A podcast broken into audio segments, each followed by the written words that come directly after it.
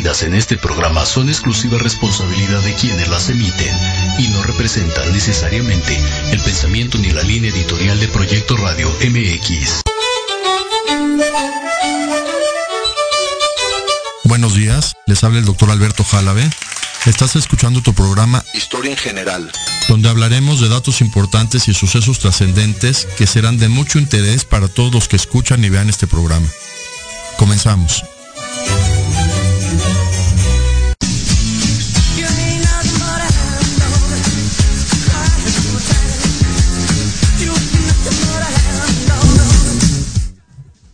Buenos días, hoy martes 10 de agosto. Hoy un tema muy interesante que a mí me gusta mucho estudiar, datos interesantes del descubrimiento de América.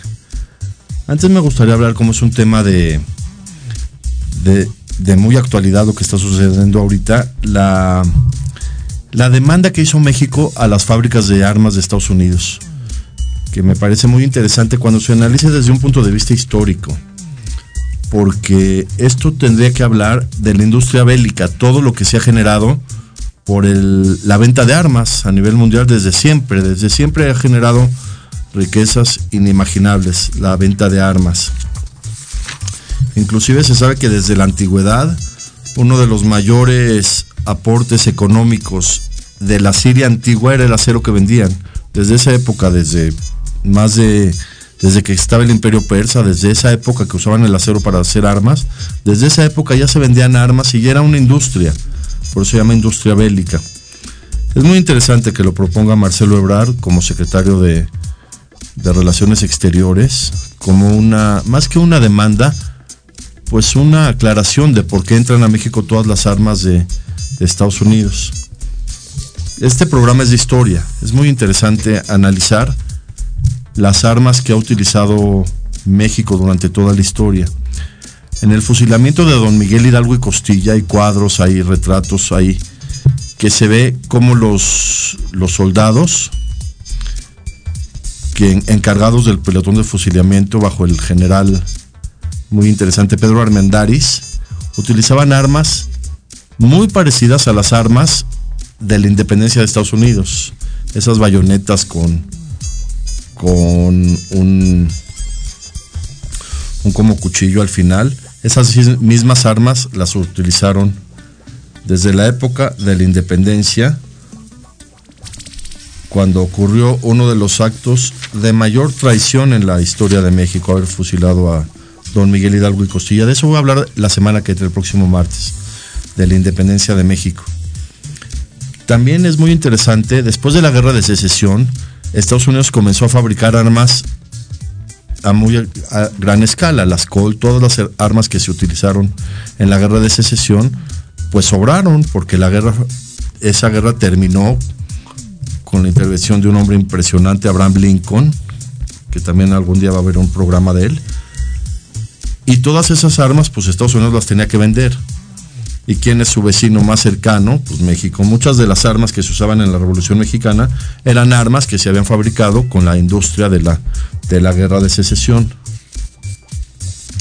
La industria de fabricación de armas continuó tan importante que la Primera Guerra Mundial, el principal proveedor de armas era Estados Unidos. Desde esa época ya era Estados Unidos el principal proveedor de la Primera Guerra Mundial. La Segunda Guerra Mundial se tuvo que prolongar con una guerra en el Pacífico contra Japón con la utilización de armas impresionante. Hay documentales de todos los barcos y todo lo que usaba Estados Unidos en la guerra del Pacífico, porque ya tenían la industria caminando, caminando con tanto armamento que se tenía que utilizar y pues después tuvo que surgir la guerra de Vietnam para utilizar tanto armamento que se fabrica. Es como los coches, cuando se fabrican los coches pues se tienen que vender o rematar y esa es la historia de los, del armamento, que quería hacer así como un paréntesis en este programa de Proyecto Radio MX. Se cumple este año 500 años del sitio de Tenochtitlán, de 1521, cuando finalmente fue derrotado el imperio azteca. Y quiero hablar de datos interesantes de cómo surge América y cómo nosotros estamos ahorita aquí, porque realmente y muy desafortunadamente el que venció al imperio azteca no fue el imperio español, fue un virus de la viruela. Y es interesante que ahora se tomó la iniciativa por medio de la intelectualidad que estamos teniendo en México, muy interesante también con esta cuarta transformación, que se le quiera llamar al árbol de la noche triste, bueno, ya se le llamó árbol de la noche victoriosa, aunque históricamente y estrictamente sería honrar al virus de la viruela, de alguna manera de análisis histórico puro. ¿Cuándo se descubrió América? Esa es la gran pregunta que existe desde siempre y más que ya hay documentales en, canales de, de, paga que, han encontrado escrituras antiguas en, América, en Norteamérica, en Sudamérica, escrituras desde, parece que desde antes de Cristo que existen en, en América. Y quiero remontarme a Egipto, Egipto antiguo la época de las pirámides, la época de ese imperio que considerando lo grande que fue el imperio egipcio, puede ser considerado el imperio más poderoso de la historia. ¿Y de dónde sacaban tanto oro en Egipto? En esa zona del mundo, bueno, que ahora ya le llaman Medio Oriente. También más adelante quiero tocar el tema de por qué se le llamó Medio Oriente a esa zona del mundo, cuando realmente es Asia. Es un poco controversial haber tomado esa decisión de llamarle Medio Oriente, incluyendo a Israel, incluyendo a Líbano, incluyendo a Siria, Jordania, esta zona de Egipto, es Medio Oriente. Y en esa época de, las pirámides, de los faraones, de, la época de, Ramsés, de Tutankamón, ¿de dónde sacaban tanto oro? en una zona donde no hay oro en, en esas cantidades, en, en Asia. Todos sabemos que Egipto fue una sociedad muy avanzada para su época. Hasta ahora las pirámides no se han descubierto todos los avances que tenían las pirámides y las construcciones y todo lo que se hace en Egipto. El ejército egipcio era impresionante, el ejército más poderoso del mundo. Fue, fue el primer reino, por así decirlo. El segundo reino fue Roma. Y el tercer reino quiso ser Alemania, pero le llamaron así el tercer reino, pero no fue. Y Egipto fue tan impresionante los avances tecnológicos que habían que desaparecieron, desaparecieron de una manera muy, muy sofisticada porque tenían avances científicos, culturales, astronómicos, las pirámides que construyeron, muy parecidas a las pirámides de, Mesoamérica, y todo el oro que utilizaban para los sarcófagos, para las joyas, para todo el oro que existían. Esa fue la época también de que los judíos vivieron en, en Egipto. Bueno, en esa época eran pueblo hebreo que llegaron porque la, historia, la historia padrísima de las siete vacas gordas, que hubo mucha prosperidad en el mundo y después llegaron las vacas flacas y tuvieron que emigrar a Egipto porque Egipto fue un país donde sí previeron en las vacas flacas y hubo gran prosperidad. Y llegó el pueblo de hebreo, se establecieron con avances, les digo, tecnológicos para construir pirámides de tanta magnitud, con tantos misterios tecnológicos, avances médicos, se conocen avances médicos muy impresionantes de la época de Egipto, curaron la lepra en esa época. Parece que usaban bálsamos con hongos que ya contenían penicilina. Ya se sabía un poco que, los hongos podían producir antibióticos. Y claro que para la humanidad, haber curado la lepra en esa época fue fue pues un avance muy grande porque la lepra era, además de una enfermedad muy común, pues un gran negocio para todos los médicos de esa época y para los hospitales que había, la lepra era muy, muy lucrativa hasta que aparecieron curas y la gente ya se curó de lepra y ya dejó de ser la lepra un, un negocio médico justificable, claro, pues hay que curarse y hay que usar medicamentos. Claro, en esa época no había patentes.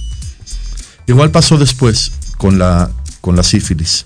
La sífilis fue una enfermedad que generó muchísimos avances y muchísimos gastos y la gente gastaba muchísimo dinero para curarse de sífilis hasta que surgió la penicilina y literalmente por un dólar hasta la actualidad se puede curar una persona de sífilis. Fue lo que pasó con la lepra. Y para analizar de dónde había tanto oro en Egipto en esa época de un imperio tan, tan impresionante, con tantos avances, ¿de dónde sacaban el oro? Pudo haber sido que ya venían a América, traían el oro y se lo llevaban a Egipto por rutas marítimas que ya conocían. Digo, en esa época ya existían los, los, los principios de los fenicios, de los que hacían barcos y de toda esa civilización, con la pregunta tan intrigante y tan interesante, si esos pueblos con tanto poderío, incluyendo a los hebreos y a los faraones y a los egipcios, pudieron haber llegado a América para traer el oro que en América era, pues hasta ahorita, hay muchísimo oro en del río Bravo hasta Argentina. Y, y esa es la duda de esa civilización que vamos a tomar ahorita después del corte y para ya entrar en, en las tribus que se empezaron a establecer en Mesoamérica y cómo veían el oro y cómo ese fue un fenómeno tan importante para la civilización y para saber por qué ahorita estamos en, en este continente que llamaron América.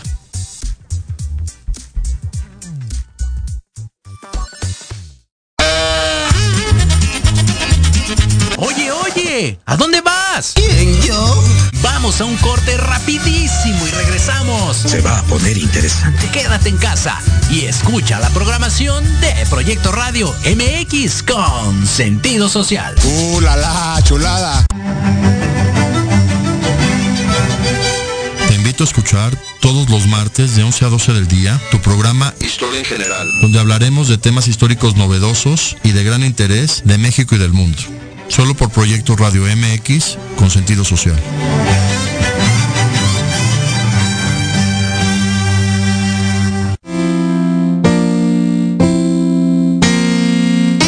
Oye, Jos, como que se antoja, ¿no? Mm, ¿Qué? ¿Un vinito? No, y sí. ¿Una comidita? Mm, más bien se antoja viajar. Hola, soy Josie Y yo soy Beli. Somos Jospel. Diviértete con nosotros y aprende de viajes, Escúchanos todos los martes en Te antoja. a las 12 del día. donde hablaremos de tipos de viajes, experiencias, tips, destinos y todo lo actualizado en el mundo del turismo. Solo por Proyecto Radio MX con sentido social.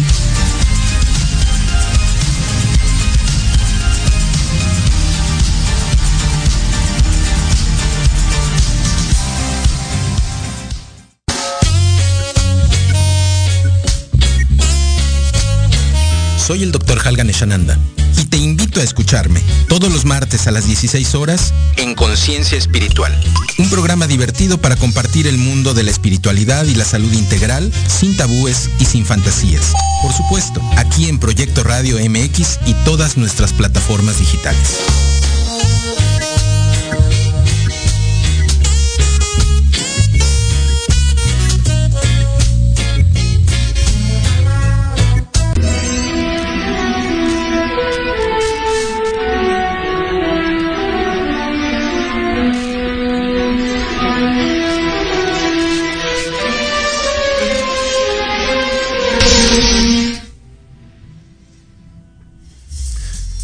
Regresando a Egipto y, del análisis de esa época, cuando estaban los hebreos, de todo el oro que, que había, hubo un personaje muy interesante que no se menciona mucho porque la Biblia es tan extensa que no se menciona generalmente a todos, pero él era primo de Moisés, Moisés que fue el libertador finalmente del pueblo hebreo, se llamaba Korah con K, K de kilo, Korah.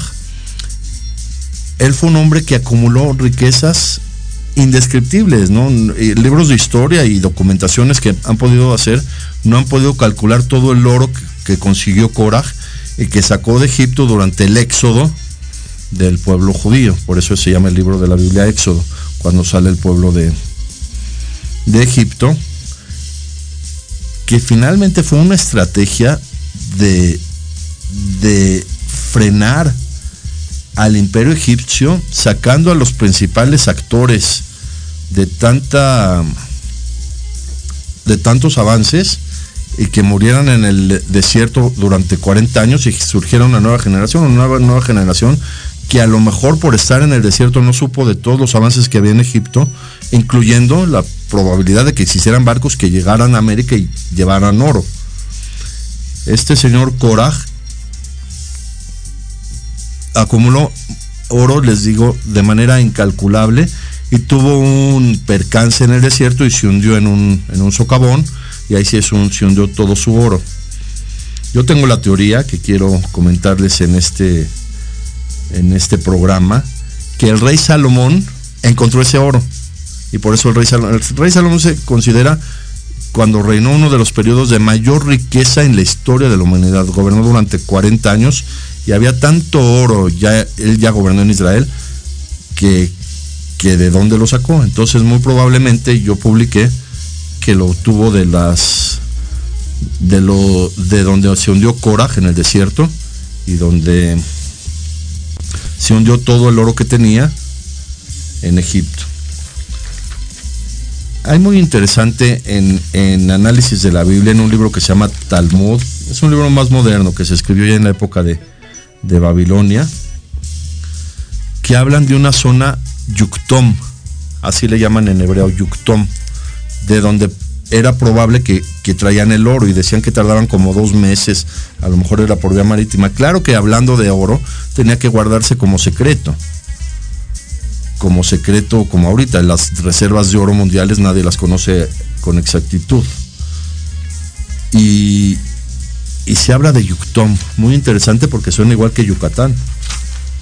Y en Yucatán, donde se establecieron los mayas, pues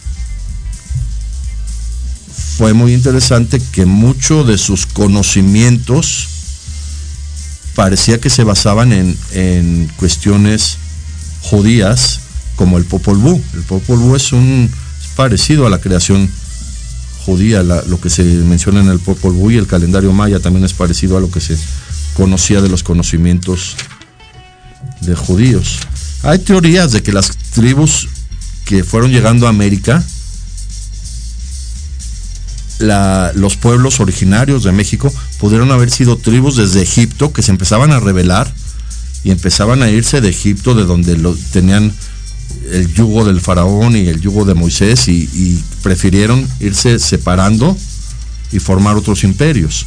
Se sabe que el imperio persa se fundó a partir de, del líder que se fueron separando, no tanto de los judíos, pero líderes que se separaron. Muy interesante, el que fundó el imperio persa dijo que jamás se atacaría a Israel, el rey Ciro, y siempre se respetó el imperio persa a Israel.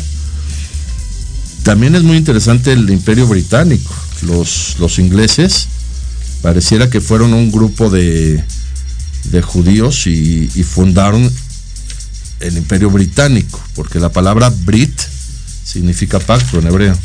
También Roma. Roma pareciera que Rómulo y Remo eran que se escaparon de, bueno, los que encontraron a Rómulo y Remo como una señal en Roma, como que eran líderes que querían buscar otra, otra cultura, igual los aztecas. Entonces, para llegar a la conclusión de los pueblos de América, no eran hombres originarios de América, los pueblos originarios, eran hombres que, fueron llegando a América. Llegó un pueblo muy interesante, los Olmecas, que se establecieron, todos lo sabemos, en, en la costa este de México y desaparecieron por medio de, guerras que ellos tenían, eran pueblos guerreros. Desaparecieron a los Olmecas, nunca se supo cómo, pero quedaron los vestigios de las cabezas y de todo lo que hacían los Olmecas. Después surgió un pueblo muy, muy importante, los Toltecas, los cuales fue muy interesante, los Toltecas son los que construyeron la ciudad de Aztlán, que todavía no se conoce bien, se conoce por los códices, y de Aztlán migraron a, Teotihuacán y a Tula y construyeron las pirámides, muy interesante, en paralelos, concordando con pirámides de Egipto y en cuestiones de, de estructuras, las pirámides de América muy parecidas a las de Egipto. Y esto es muy interesante entender para conocer qué pasó con, con la conquista de Tenochtitlán. Los toltecas recibieron una visita muy interesante. Lo comentaron Eduardo Videgaray y, San Esteban en su programa La Corneta hace poco, que llegó un hombre europeo a hablar con los aztecas, a hablar desde Quetzalcoatl. Pero en realidad no fue con los aztecas, porque Quetzalcoatl se conocía de mucho antes. Hay templos toltecas que ya veneraban a la serpiente emplumada, que es la que reveló Quetzalcoatl. Esto se los quiero explicar muy, de manera muy interesante, porque sí hay la posibilidad de que un hombre llegó con los toltecas a decirles, tienen que venerar a Quetzalcoatl. Esto yo lo escuché de un maestro, de un maestro mío. El rey Salomón escribió un libro que en hebreo se llama Coelet y en hebreo, traducido al español, es Eclesiastés. Es muy, muy interesante pensar que ese hombre que llegó con los toltecas les quiso hablar de Coelet y ellos por la rebeldía que existía y la independencia que querían tener en América y el manejo del oro que tenían, porque ellos ya eran los que manejaban el oro desde que llegaba a Egipto, ellos quisieron, en vez de llamar de Coelet, Quetzalcoatl. Y el animal que más se afectó en la Biblia fue la serpiente todos lo sabemos, en Génesis la serpiente es la que convenció a Eva de comer la fruta prohibida y ahí comenzó todo lo del lo del paraíso, todo lo que sucedió y la serpiente fue realmente en la Biblia maldecida. No se sabe bien en México por qué a la serpiente la emplumaron. Es el símbolo que ahorita aparece en las mañaneras, ¿no? la serpiente emplumada. Es padrísimo tratar de entender que los toltecas o otras culturas, porque se pierde mucho toda esa época de, América, que las culturas mesoamericanas hayan querido emplumar a la serpiente por rebeldía en contra de la tradición milenaria hebrea de considerar a la serpiente un mal animal, porque fue el que, el que hizo que Eva comiera la, la fruta prohibida. Y por eso en América se emplumó a la serpiente. Emplumarle es decirle, te va a dar alas. Vas a ser como el águila, vas a volar la serpiente. Y un grupo de toltecas conoció la filosofía de Huitzilopochtli, que no se sabe bien quién fue, pero finalmente lo consideran deidad, y Huitzilopochtli les dijo, migren de aquí, migren de Teotihuacán y busquen una señal porque ustedes son el pueblo elegido. Vean qué increíble. Les dijo a un grupo de toltecas que tenían capacidad de ser líderes que salgan de Teotihuacán y busquen una señal para, para ser el pueblo elegido de todos los pueblos de Mesoamérica, de todos los toltecas. Ellos iban a ser el pueblo elegido. Y todos sabemos la historia. Llegaron a Tenochtitlán, vieron a la, al águila devorando a la serpiente sobre el nopal y se establecieron en Tenochtitlán como un imperio, el imperio azteca. Y claro que los demás pueblos, los tlaxcaltecas, los mexicas, los, bueno, los demás, otras zonas, pero los, los demás pueblos comenzaron a tenerle mucha envidia a los aztecas, pues ya eran el pueblo elegido, ya eran un imperio, ya empezaron a construir la gran Tenochtitlán, que era casi casi como la Jerusalén del otro lado del mundo y eso generó mucha envidia con los demás pueblos. Esto para entender por qué querían acabar con los aztecas en el, en el sitio de Tenochtitlán, que no fueron realmente solo los españoles, fueron los demás pueblos que también se unieron a los españoles y querían acabar con el imperio que Huitzilopochtli designó para ser el pueblo elegido de América, los aztecas. Y esto es duro, pero es la realidad. Llegó Hernán Cortés con idea de, generar en México un gran poderío español y se alió con Moctezuma, el emperador. Hay que analizar esto porque el tratado que, ya tenían Moctezuma y, y, Y Hernán Cortés era grandioso. Iban a cambiar de estructura de Tenochtitlán, se iban a aliar los aztecas con los españoles, iban a generar un imperio impresionante, impresionante entre Moctezuma y, Hernán Cortés. La Malinche llegó a ser esposa de Hernán Cortés, la que la traducía, tuvo un hijo con ella, que también le llamó Hernán Cortés.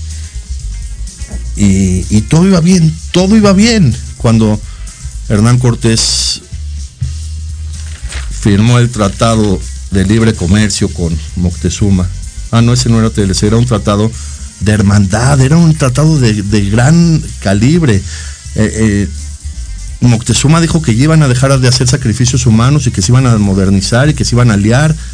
Y todo esto sucedió el 29 de junio de 1520. Y ese día, quién sabe cómo, tengo un artículo publicado, asesinan a Moctezuma. No se sabe bien, parece que estaba en un cuarto, le echaron unas piedras.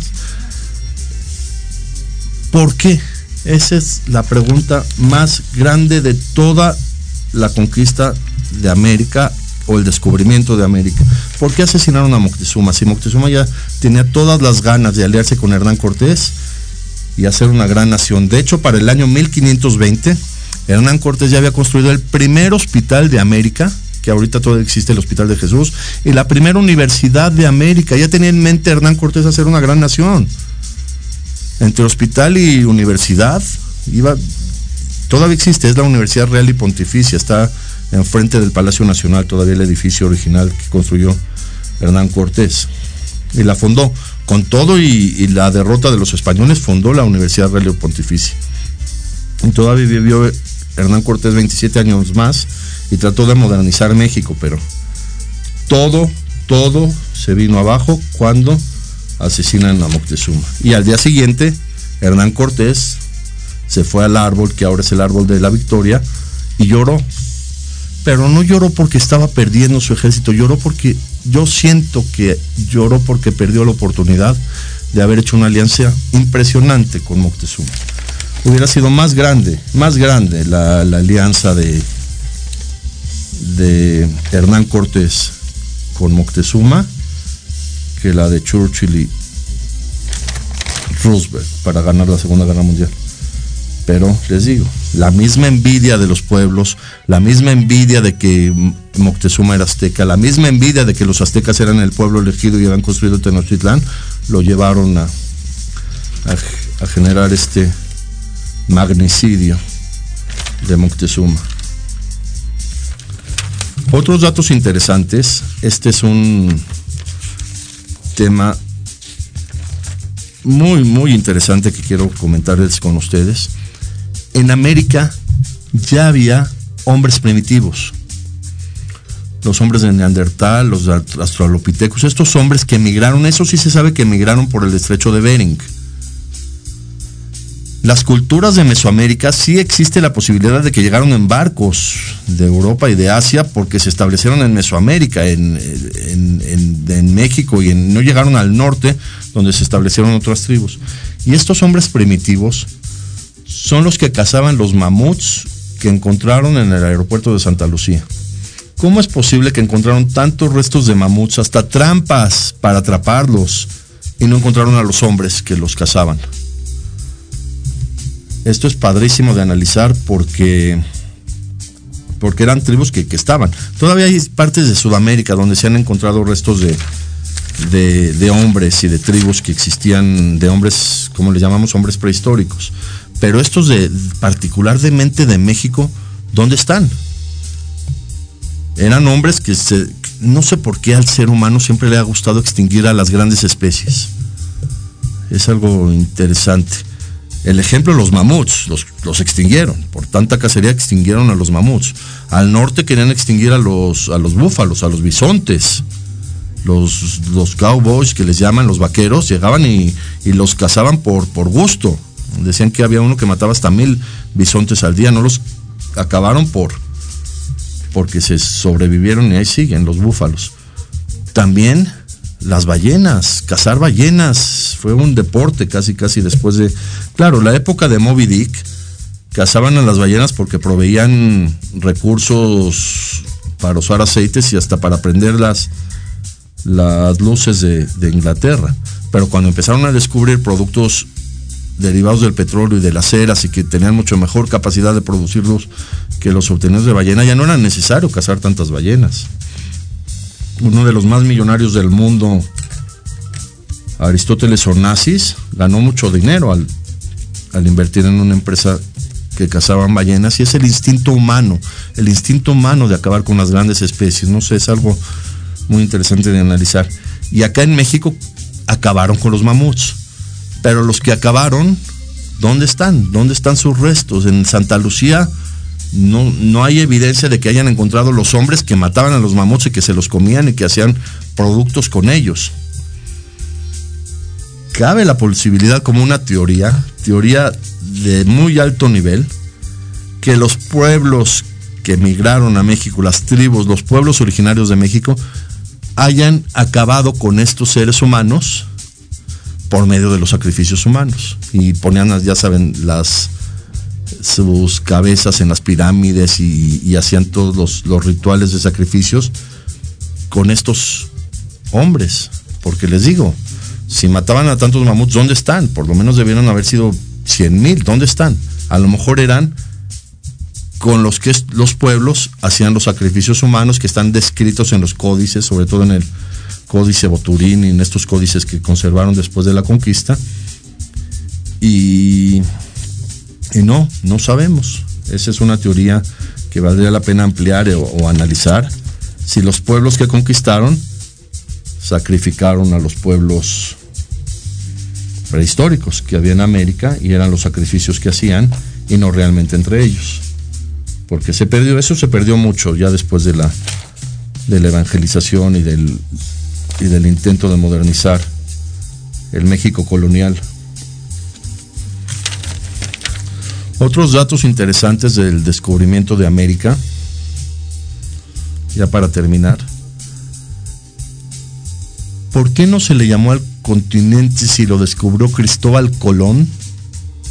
A todo el continente Colombia. El país Colombia se le llamó así por hacerle un honor a Cristóbal Colón. Claro, después llegó Américo Vespucio, el cartografista, Magallanes, empezaron a descubrir todo el continente, decidieron llamarle América como Américo Vespucio, aparte porque se oía a lo mejor más, más rimbombante América que Colombia, pero oficialmente se debió haber llamado por, por, ahora sí que por autoría intelectual, Colombia. Cristóbal Colón fue el que llegó. Cristóbal Colón fue el que logró superar la barrera ideológica de cruzar el Atlántico. Porque también es interesante que hayan querido decir durante toda la Edad Media que la Tierra era plana, también, también, como para pensar de que no vayan a buscar oro. Finalmente era como un control de, del oro y de los precios del oro, porque si llegaba mucho oro, pues iba a devaluar y el oro era la, la moneda de cambio en, en, la antigüedad. Entonces inventaron que la Tierra era plana y que los que llegaran al final del Atlántico se iban a caer al, al precipicio y que la Tierra era plana. Cristóbal Colón fue el que tomó la decisión de llegar con las carabelas al final del Atlántico y llegar al otro lado y descubrir América. Él fue. No hay duda histórica ni documental de que él haya sido el que descubrió América. De esa manera, digo, cruzando el Atlántico y llegando y demostrando que la Tierra es redonda. Conocimientos que cambiaron la historia porque gracias a esa travesía fue que Nicolás Copérnico pudo deducir que siendo la Tierra redonda era más fácil que la Tierra fuera la que girara alrededor del Sol y después Galileo. Pero todo fue gracias a Cristóbal Colón. ¿Por qué despreciarlo? Hasta en México, no sé por qué quitaron la estatua en reforma. Digo, haya pasado lo que haya pasado en la historia circunstancialmente, les digo, la viruela fue un, factor muy importante de, de decaimiento de los imperios de América pero ¿por qué tenerle tanta envidia y coraje a Cristóbal Colón? Fue un descubridor de, de, increíble. Inclusive se sabe que cuando llegó a las primeras islas y regresó a España, los reyes de España no le creían creían que lo estaban engañando, que se dio la vuelta a África y regresó. Y, porque trajo, trajo personas y trajo joyas y trajo frutas y verduras de la sur y no le creían, no le creían porque porque así es el ser humano. Había que desprestigiar a Cristóbal Colón, que además ni era español, era genovés. Dijo Cristóbal, voy a volver a ir y volvió a venir y luego ya le llegó el chocolate, toda la historia de, de los viajes de Cristóbal Colón, los reyes Isabel y, y Fernando no lo creían, inclusive su, sus ministros, incluyendo a Torquemada, decían, nos está engañando Cristóbal Colón. Además, fue con puros rebeldes en los barcos, todos los, los, los extorsionó para que todos dijeran que sí descubrieron otro continente. Y a pesar de todo ese esfuerzo ideológico que hizo Cristóbal Colón para demostrar que llegó al continente de América, no le pusieron su nombre al continente. Y, y se llama América, como hasta ahorita todos estamos viviendo en este continente, América, donde llegó un gran visionario, aunque claro, fue un conquistador, pero fue un gran visionario, Hernán Cortés, que dijo, me voy a aliar con el más grande líder de acá para aliarnos y generar un, un, país increíble. Me voy a aliar, ¿quién es? Moctezuma, me voy a aliar con él, platicó con él. Eran ya amigos, ya se querían Hernán Cortés y Moctezuma.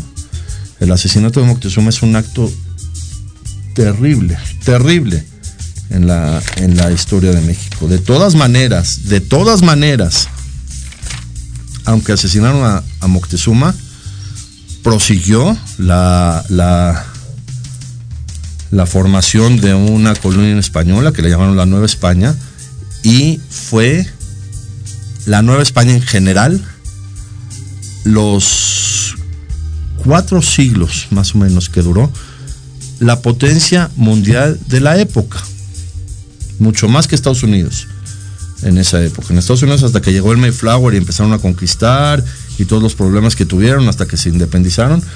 En América ya había, les digo, universidad y hospital antes de que antes de que llegaran los ingleses al, norte. Y, y digo, la, la visión de Hernán Cortés era con el puro hospital de consultas y con la pura universidad de colegiaturas ya era millonario. Él no necesitaba el oro de Moctezuma. Él no necesitaba conquistar América para saquearla, teniendo esos avances. Más adelante vale la pena analizar quién torturó a Cuauhtémoc y a Cuitláhuac. Se empezaron a desesperar tanto que murió Moctezuma que ya no supieron dónde quedó el oro que todo el mundo buscaba desde la época de los egipcios, se desesperaron tanto que dijeron, a lo mejor Cuauhtémoc nos dice la verdad, pero no, el que lo sabía era Moctezuma.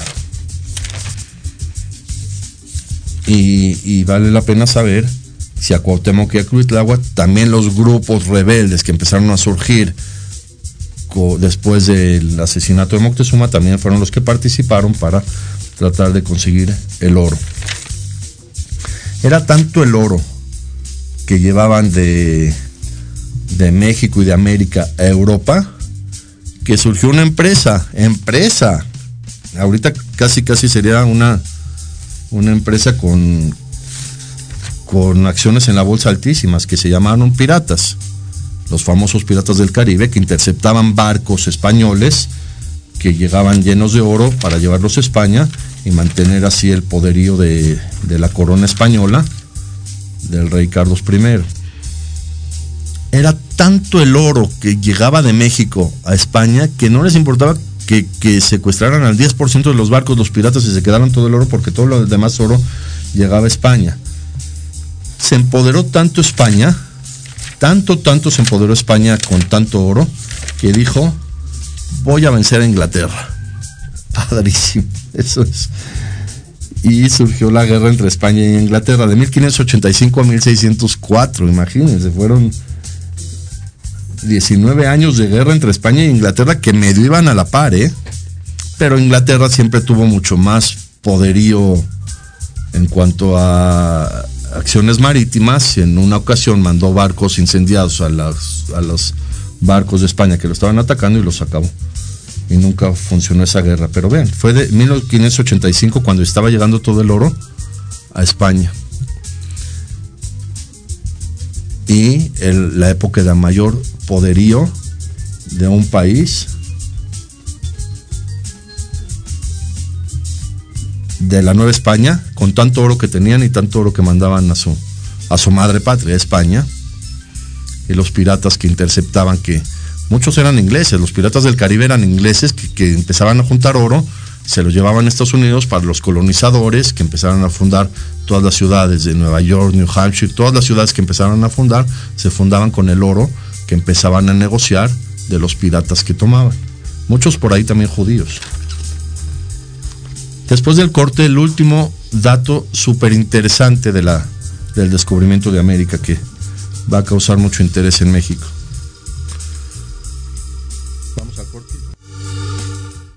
Proyecto Radio MX, tu opinión es importante.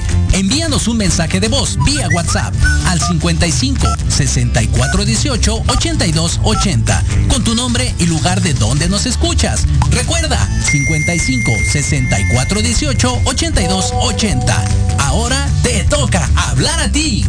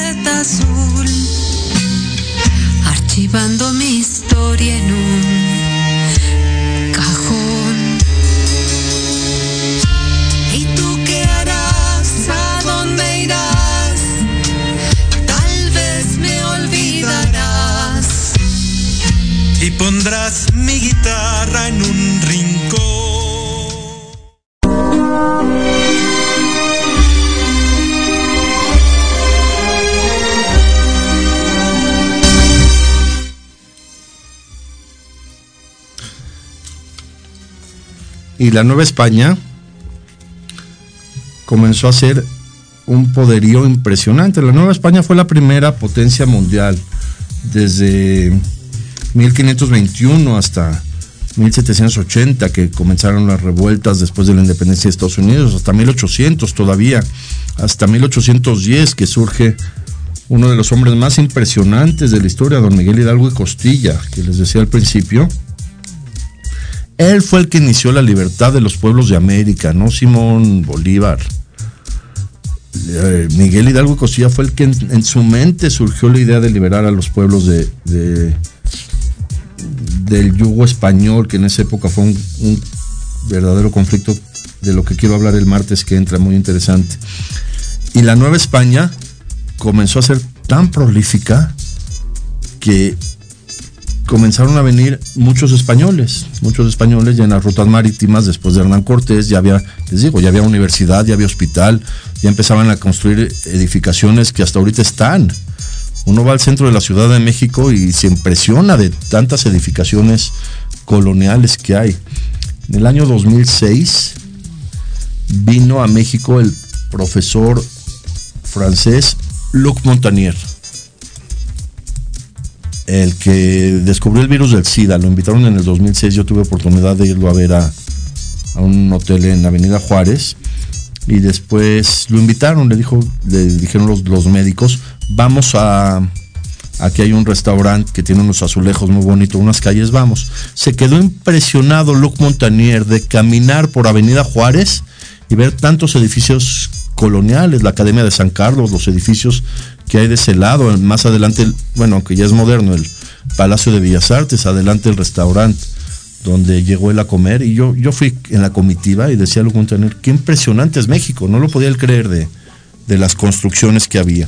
Y todas esas construcciones comenzaron a venir grandes arquitectos de España a, a urbanizar América. Todas las ciudades de, de México tienen su, su, catedral, su palacio municipal, su zócalo, sus construcciones, haciendas. Fue increíble esa época de, de migración. Si hubiera seguido ese sistema, los norteamericanos migrarían a México en vez de que los mexicanos tuvieran que ir a trabajar allá. Pero bueno, no siguió por muchas razones. y le empezó a dar un poco de coraje a los españoles, el mismo que le tuvieron a Cristóbal Colón, de que vinieran españoles de muy alto nivel a la Nueva España y aquí vivieran literalmente muy bien, como nobles, casi casi como, como gente de la realeza. Claro, aquí ya había virreyes que empezaron a, a estructurar las, los gobiernos, ya tenían una constitución de Cádiz, ya había mucha estructura legal como para que pudieran venir ellos y construir, construir América, construir la Nueva España. Pero les dio coraje a la corona española y por medio de leyes, ya ven que todo se puede arreglar, dijeron, como para frenarlos un poco y para finalmente bajarlos de nivel español, porque bueno, España, a pesar de, de, de, todo, de haber perdido la guerra con Inglaterra, esta guerra anglo, anglo-española y de haber tenido tantos problemas, España seguía siendo un poderío impresionante en la, en la Edad Media. Y los españoles que querían venir a América para de una manera frenarlos o bajarlos de nivel, las leyes de España los obligaron a cambiarse sus apellidos por nombres de animales. Vean qué interesante. Para poder salir, esto se perdió en la historia, ¿eh? porque finalmente fue algo, algo, pues, no es, no es degradar, pero es tratar de, de decir, tú te apellidas Martín, Martínez, eh, apellidos Gonzalo, González, apellidos muy importantes en España. Si quieres ir a América, tienes que adoptar el apellido de un animal. Por eso en México tenemos apellidos como Cuervo. Vean qué interesante, los que tuvieron apellidos de animales son gente de importante. Cuervo fundaron un tequila, ¿no? Los Cuervo. Los Conejo, hay un apellido Conejo, por ahí está el gobernador de, de Michoacán, su segundo apellido Conejo, Cordero. Tuvimos a un senador Cordero, la esposa de un presidente Cordero, Borrego, director del, del Instituto Mexicano del Seguro Social, Vaca, del Potro, eso ya es más en Sudamérica, hubo un tenista, ¿no? Hay un tenista del Potro, Garza, los Garza que fundaron Monterrey, Nuevo León, es un apellido finalmente que, tuvieron que adaptarse para poder llegar a la Nueva España y poder vivir acá con todos los lujos y todo el oro que quedaba, todo este oro que hay que saber dónde está, porque al morir Moctezuma se quedó la gran duda de dónde se quedó el tesoro de Moctezuma y todo el oro que, que buscaron en la antigüedad. Y aquí está, A lo mejor no es oro puro, a lo mejor es espiritual. Y eso es lo que sucedió para que haya apellidos de, de animales. Que les digo, fue un acuerdo jurídico para poder salir de España y poder llegar a América y ya no tener sus apellidos originales. Finalmente, esto es muy interesante también, lo comenté en otro artículo. Cuando salen de España Cristóbal Colón y los que vinieron a América para descubrir América, fue exactamente el mismo año 1492 el decreto de expulsión de los árabes y de los judíos de España. Después del siglo de oro español, que habían hecho tanto, y los árabes que hicieron los califatos, Córdoba, todo lo que hizo los árabes, tantas palabras en español que hay de origen árabe. Ojalá, es una palabra muy utilizada, alcohol, almohada. Todas decidieron, de repente, el rey Fernando Isabel, expulsarlos. Ya váyanse a sus países árabes. Los aceptó muy bien los, los, líderes de, los países árabes de Turquía, de Líbano, de Siria, bienvenidos. Estos son empresarios que vengan. Y surgió que muchos rebeldes son los que llegaban a América.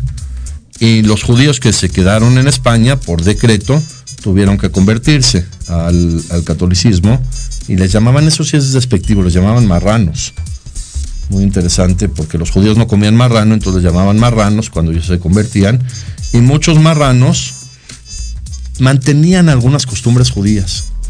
Y al empezar a llegar a América, empezaban a adaptar entre los pueblos de América muchas costumbres. Por ejemplo, el Día de Muertos es una costumbre judía, que se adaptó acá y acá se, se popularizó y es un, un, un, día muy importante y muy, muy relevante, pero finalmente era de, de origen español.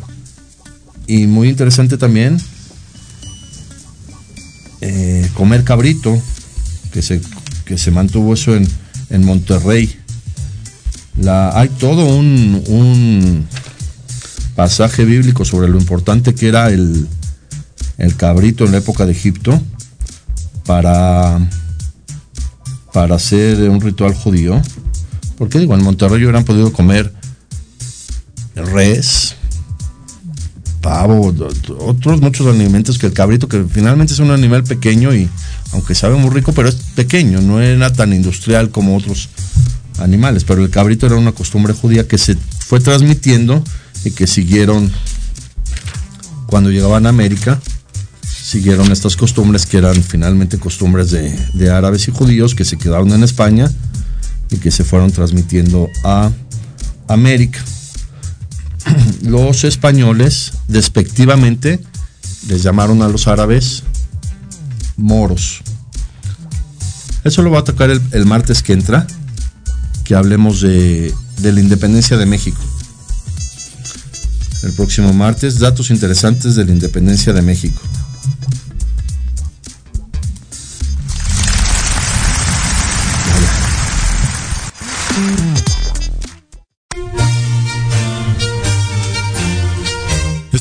Emisión más de Historia en General. Te esperamos la próxima semana para seguir compartiendo y conociendo más datos históricos de México y del mundo.